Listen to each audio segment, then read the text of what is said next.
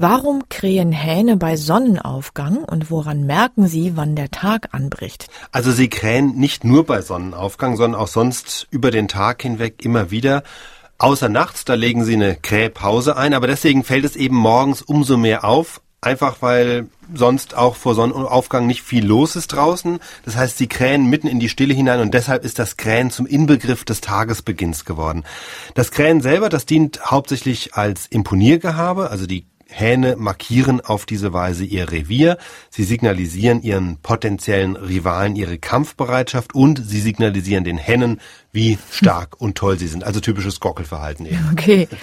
Und sie beginnen mit dem Krähen, wenn sie das erste Sonnenlicht registrieren? Hat man lange geglaubt, aber offenbar brauchen sie die Sonne gar nicht und tatsächlich wenn man sich so an mal ein bisschen Ferien auf dem Bauernhof erinnert, äh, fangen sie ja tatsächlich oft auch schon vor der Dämmerung an, also vor den ersten Sonnenstrahlen fangen sie an zu krähen.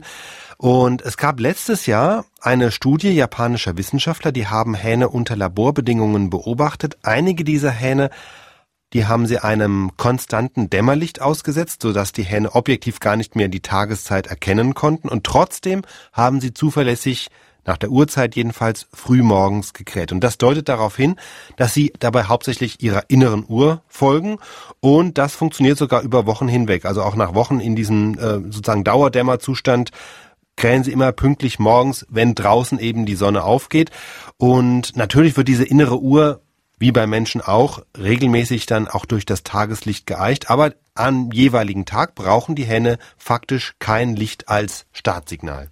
Das heißt, das Licht hat quasi keinen Einfluss auf das Gockelverhalten an, am einzelnen Tag. Also einen gewissen Einfluss hat es schon. Die Forscher zum Beispiel haben auch geschaut, was passiert, wenn sie die Lichtverhältnisse variieren. Also wenn sie es manchmal ein bisschen heller werden lassen, manchmal ein bisschen dunkler.